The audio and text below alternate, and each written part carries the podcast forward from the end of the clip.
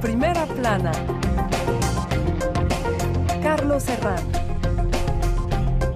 Bienvenidos en Primera Plana, un programa de Radio Francia Internacional y de France 24. Esta semana ponemos el foco en la sombra alargada de los expresidentes de América Latina, un tema bastante interesante, sobre todo si atendemos a movimientos como el uribismo, el kirchnerismo, el correísmo, el fujimorismo, bueno, hay muchísimos. Vamos a ver qué, eh, qué, piensan nuestros invitados. Tenemos en este estudio a Denis Merklen, es profesor de Sociología de la Sorbona y director del Instituto de Altos Estudios de América Latina. Bienvenido, Denis. Buenos días. Tenemos también a Guilén Ruyol Pérez, es periodista, autora de investigaciones y libros sobre Colombia, por ejemplo, tras los pasos de Álvaro Uribe Vélez. Bienvenida. Mucho gusto. La sombra alargada de los expresidentes en América Latina, hoy en primera plana. Fue el expresidente español Felipe González hace tiempo quien acuñó una expresión, un símil muy recordado que comparaba la figura de los expresidentes con los jarrones chinos. Se supone que tienen un valor incalculable y nadie se atreve a tirarlos a la basura, pero en realidad estorban en todas partes. Hoy vamos a hablar de jarrones chinos y de la influencia que ocupan en nuestras sociedades. Hay muchos ejemplos de signos políticos opuestos. Por ejemplo, en Colombia, el uribismo del expresidente Álvaro Uribe o en Ecuador el correísmo de Rafael Correa. Ambos han sido derrotados en las urnas últimamente. También lo ha sido el kirchnerismo en Argentina, pero su influencia continúa de diversas formas. Hoy lo exploramos. ¿Son todos signos del populismo? ¿Debe saber un presidente retirarse y poner punto y final? ¿O, al contrario, su voz debe ser presente y considerada por el poder en curso? Vamos a revisar algunas portadas. Ejemplo de un retorno, al que por cierto aspiran otros. Revista Time, ejemplificando el Lula, segundo acto. El expresidente logró conservar la popularidad que le brindó su primer mandato. Ejemplo de influencia. En 2016, la revista Semana preguntándose en portada si es posible la paz en Colombia sin Uribe. El diario.es en España titula este artículo Correísmo y Kirchnerismo, vidas antes paralelas y recorre hacia una especie de cronología de ambos movimientos en Argentina y en Ecuador.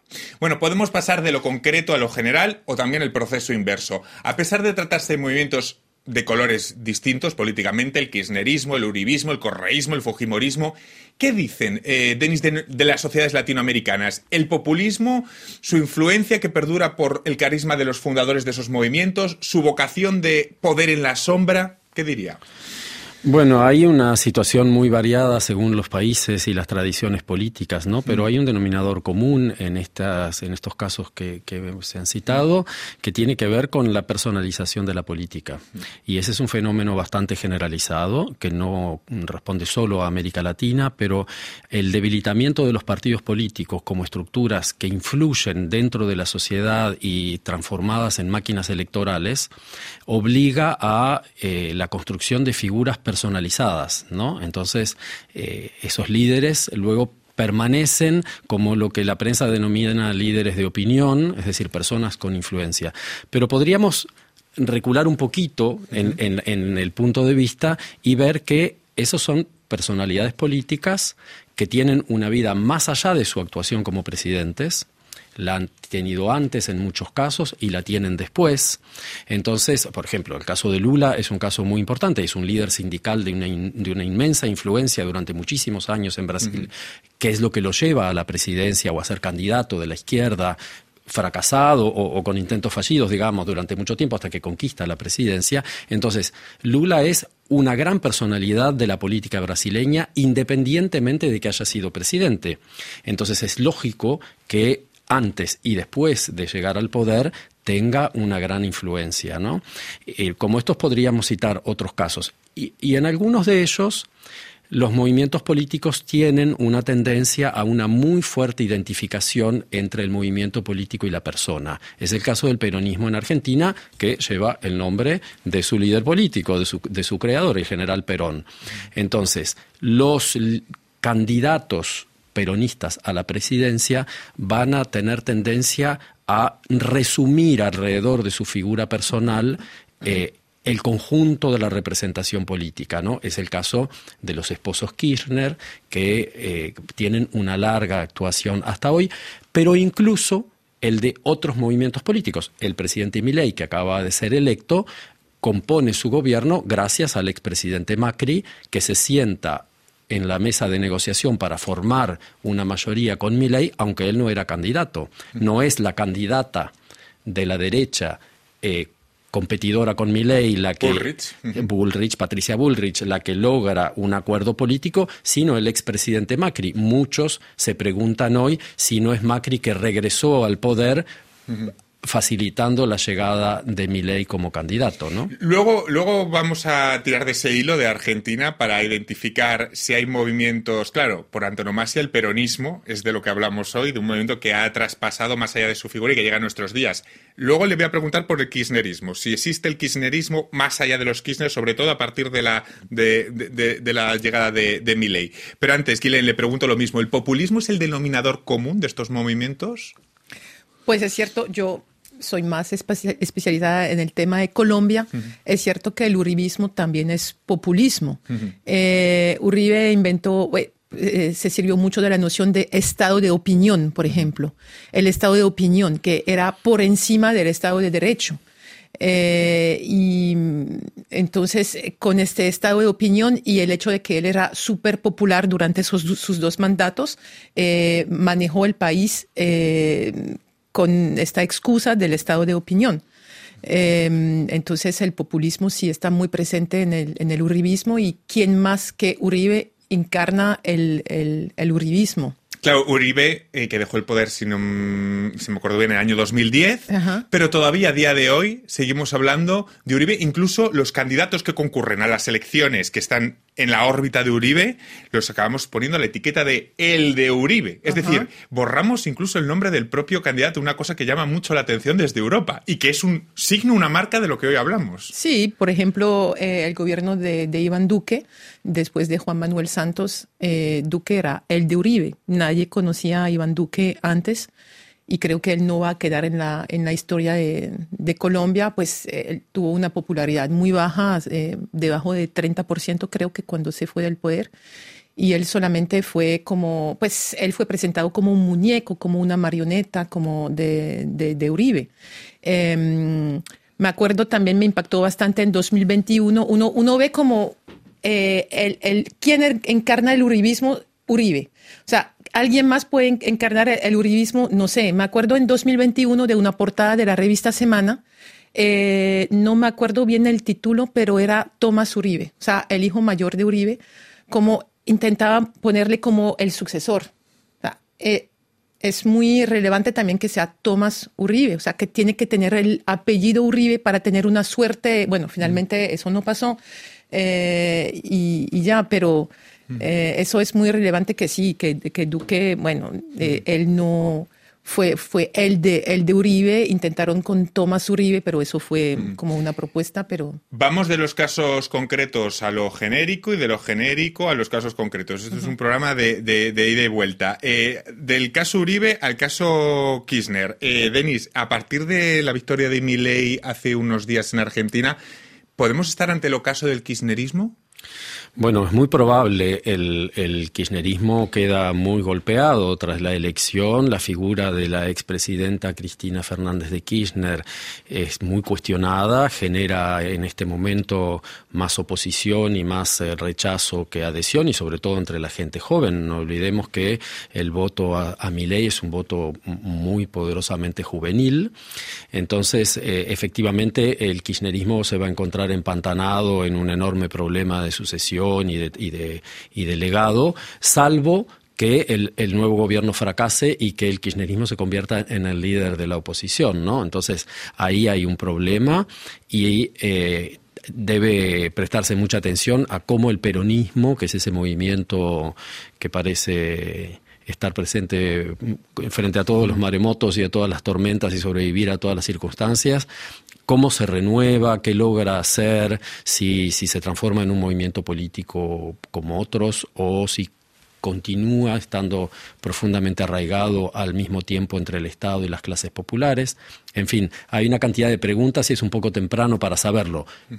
Hoy el kirchnerismo está herido de una herida muy grave, ¿no? Entonces, eh, que, no se le inflige mi ley, sino el rechazo que genera al fracaso de su política eh, con el último gobierno principalmente, pero ya con el anterior de Cristina. Hay voces dicen que, si no me equivoco, que la última esperanza viene a ser el gobernador de Buenos Aires, Axel Kicillof, ¿no? Si no me equivoco, ¿no? De lo que... Sí, Kicillof es este el bastión electoral en este momento del, del peronismo y del kirchnerismo. Es un, un líder eh, joven, un estadista joven que fue ministro de Economía, brillante, que está un poco al margen del kirchnerismo, incluso en situación de conflicto con él mismo, pero puede ser eh, efectivamente la puerta de renovación del kirchnerismo y del peronismo progresista. Guilén, en el caso de Colombia, ya ven, vamos haciendo otras bases de, un caso a otro, ¿hay signos o mm, llamadas de atención que demuestren que estamos ante el ocaso del uribismo ahora y así?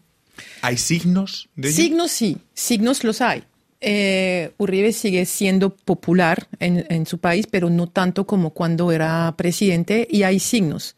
Eh, bueno, primero ganó la, elección Gustavo Petro. Eh, el candidato del Centro Democrático ni, siquiera fue el segundo. Fico. Fue, Fico fue el tercero. Quedó eliminado en primera vuelta. Ajá. entonces eso sí fue una, una bofetada, ¿no? Em, la presidencia de Duque, de, la cual estábamos hablando antes. Em, y sociológicamente, eso. ¿Colombia pone mm, de una cierta forma ocaso al, al uribismo o, todavía socialmente sigue siendo una figura dentro de la derecha con voz, con voto? Es decir... Mm, ah, pues dentro de la derecha sí, mm. sigue siendo la, la, la, la figura. Pero hay como, hay como un malentendido también en, en, Colombia entre la figura de Uribe y lo que se percibe. Pues hay hablando con un amigo que, eh, que, trabaja en los derechos humanos, me decía que nosotros tenemos un sesgo. Es que nosotros em, hemos estudiado un eh, de, la, historia pues, de, Colombia, el paramilitarismo, cómo el paramilitarismo creció después de, los, de, los convivir de Uribe cuando era en la gobernación de Antioquia, por ejemplo. Y todo esto, pues, toda la gente no sabe exactamente... Eh, de la historia de Uribe fuera de su imagen. ¿Cómo, decir esto? Es decir, eh, hay una gran impunidad en Colombia, eso sí se sabe. Hay muchos procesos en contra de Uribe. Por el, por el momento, ninguno eh, realmente logró em, ir hasta el fin. Él tiene un proceso con Iván Cepeda.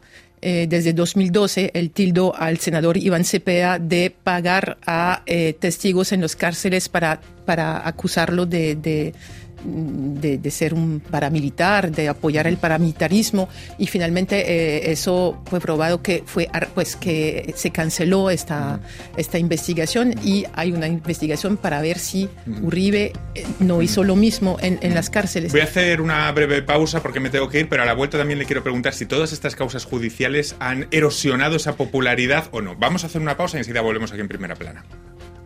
RFI, la selección del mes. Réma.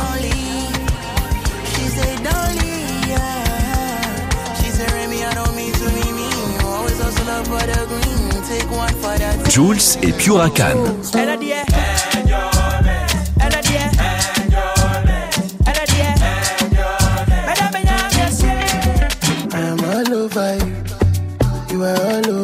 B.O.G.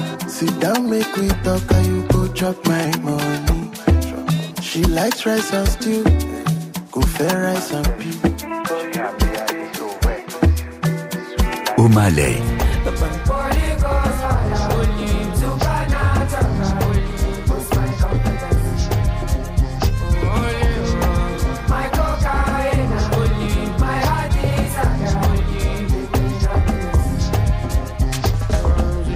RFI Seguimos en primera plana esta semana hablando del expresidentes y de la influencia que tienen en América Latina a partir de movimientos como el kirchnerismo, el correísmo, el uribismo o el fujimorismo. Lo hacemos con Denis Merklen, profesor de Sociología de la Sorbona y director del Instituto de Altos Estudios de América Latina, que por cierto ha publicado libros como Detrás de la línea de la pobreza de la editorial El Berretín, o con eh, Guilén Ruyol Pérez, periodista, autora de investigaciones sobre Colombia, libro tras los pasos de Álvaro Uribe Vélez. También podríamos hablar, hablamos de Argentina, hablamos de Colombia, pero también podríamos hablar del correísmo, por ejemplo, con su candidata a las últimas elecciones de Ecuador, que le pasa un poco lo de el de Uribe, pero al revés, ¿no? El, la de Correa, ¿no? Es curioso porque a veces no nos acordamos del nombre de esos candidatos y popularmente se sustituyen por esas etiquetas de el de Uribe o el de Correa, lo que, lo que muestra el título del programa de hoy, ¿no? Esa alargada sombra que, llega hasta nuestros días. También hay movimientos que parten en dos al país. Pasa también tantos años después con el Fujimorismo en Perú, donde el movimiento eh, se perpetúa por un clan eh, familiar. Antes hablábamos de, con Denis del ejemplo de Lula, ¿no? Es el ejemplo de un presidente que ha mantenido la popularidad de su primer mandato para um, un segundo asalto. No sé si este sería también el sueño de otros como, como Cristina Fernández, llegar a revalidar el poder, aunque esto ya parece muy lejano, ¿no, Denis? Bueno, en este momento eh, mm. quedan años luz por recorrer para, esa para que esa hipótesis sea posible, ¿no? Hay causas judiciales, hay una muy débil popularidad, un importantísimo rechazo. Es curioso, perdona, cómo tanto Uribe como Cristina, también el caso del Correa, también suele haber causas judiciales en, casi todos estos, bueno, Fujimori, siempre la justicia tiene que ver con estos movimientos también. Es curioso, curioso, perdona, Denis. Sí, bueno, pero esa es otra cuestión que también atañe a América Latina y a Europa en, alguna manera, que es el problema de la judicialización, de esa palabra tan larga y tan compleja, que, que, que, que es otro de los fenómenos de la política contemporánea, ¿no? la, resolución de conflictos políticos en los tribunales, ¿no? Eh, y el funcionamiento de, de la política a través de la corrupción. Entonces, no debemos olvidarnos en esta cuestión de las influencias de las personalidades políticas que la política no ocurre toda en el espacio público y esto es normal y sano que así sea. Hay una parte institucional y de otros resortes de poder de la, de la vida de las sociedades en donde los, los, las estructuras políticas, los partidos políticos y sus líderes tienen influencia y esto ocurre en la trastienda. Y hay muchos expresidentes que no tienen una importante presencia en el espacio público o eligen cuándo tenerla, pero siguen siendo muy influyentes en el funcionamiento de las instituciones, de las estructuras de poder. Y esto eh, ocurre así en todas partes del mundo porque son personas que entran en las estructuras de poder y permanecen allí como actores, ¿no? Eh, hablaba Denis de la judicialización. No sé si Guilén, en el caso de Uribe en Colombia, la judicialización de sus eh, causas ha erosionado su popularidad en el electorado de derecha. Pues sí, ha, erosionado un, poquito, pero Uribe queda como el presidente eterno. Eh, en 2013, por ejemplo, ya se sabía de los escándalos de las ejecuciones extrajudiciales, etcétera, y en 2013 fue elegido como la persona más relevante de toda la, historia de Colombia por History Channel con un, voto, 30% de la gente votó, eh, delante de Gabriel García Márquez, por ejemplo, o de Antonio Nariño la persona más importante de, Colombia de, todos los tiempos. Eh, pero sí, hay muchos procesos. Hay un proceso actualmente en Argentina bajo la, eh, figura de la jurisdicción. Eh, ¿cómo se llama esto? universal, porque como la JEP no puede, la, Justicia Especial para la Paz no puede investigar a Uribe por constitución, la Fiscalía delata los, los procesos, el fiscal Barbosa es amigo, gran amigo de Duque y es nombrado eh, en una terna eh, eh, en Colombia es así, ¿no? Eh, eh, eh, del presidente. Entonces, el fiscal Barbosa es como por el lado de él y la CPI cortó, cerró la investigación preliminar en 2022. Entonces, toca por la jurisdicción universal y es lo que está haciendo un, grupo de víctimas y con dos o tres ONG en Argentina por el momento. Ahora está hablando también Salvatore Mancuso, que la JEP lo acogió. hace pocos días él habló delante de la JEP y hizo, formuló acusaciones muy graves. Entonces, todo esto está como piezas de un rompecabezas que, está empezando a, dibujar algo que de pronto puede... Eh, mm. causas judiciales para Cristina Fernández de Kirchner, causas judiciales para Uribe. También podremos hablar de otras figuras de expresidentes de la región que no han decidido ese camino de influencia en el poder, sino de convertirse, bueno, en una voz de referente, una voz de cierta autoridad, es el caso de Mujica, por ejemplo, en, Uruguay, un caso que conoce bien Denis. Un caso quizá distinto y minoritario, el convertirse en un referente después de haber estado en el poder sin tener la ambición de volver a él. Sí, claro. Eh, por una parte, el sistema electoral eh, uruguayo impone reglas que, le dan una característica particular a ese país. No hay reelección, es uno de los pocos países del mundo donde no hay reelección inmediata, tiene que mediar otro, otro periodo. Y Mujica ha dicho muy claramente que, él no tenía interés en eso, pese a que ya tenía una edad muy avanzada, pero hubiese podido ser candidato y con toda seguridad con más chances que el que lo fue.